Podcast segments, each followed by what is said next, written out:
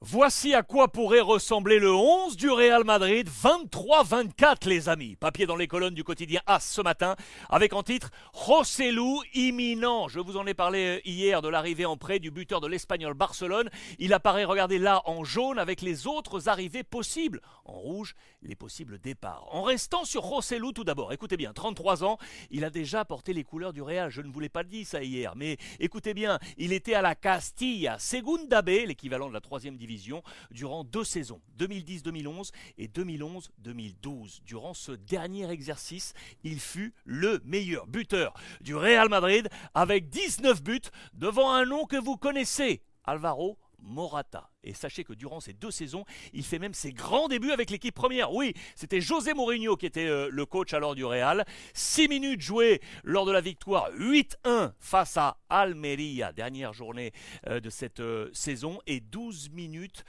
match retour des 16e de finale de la Copa, victoire 5-1 contre la Ponferradina lors de la saison suivante, la saison 2011-2012. Et écoutez bien, Rossellou avait marqué lors de ses deux apparitions. C'est peut-être un bon petit coup pour le Real Madrid.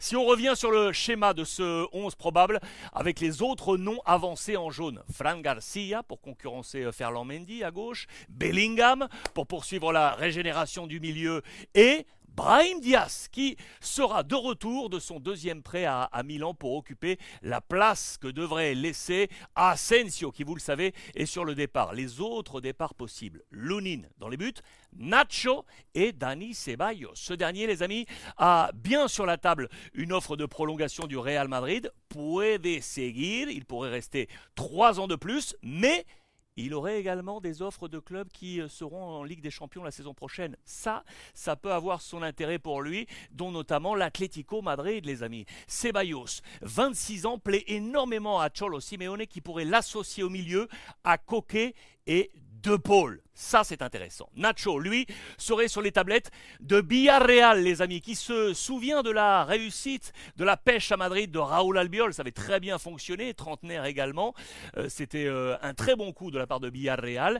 Et comme on sait que Pau Torres pourrait quitter le sous-marin jaune, eh bien, Nacho pourrait bien être le profil idéal pour le coach de Villarreal, Kike Setien, ex-coach du euh, Barça.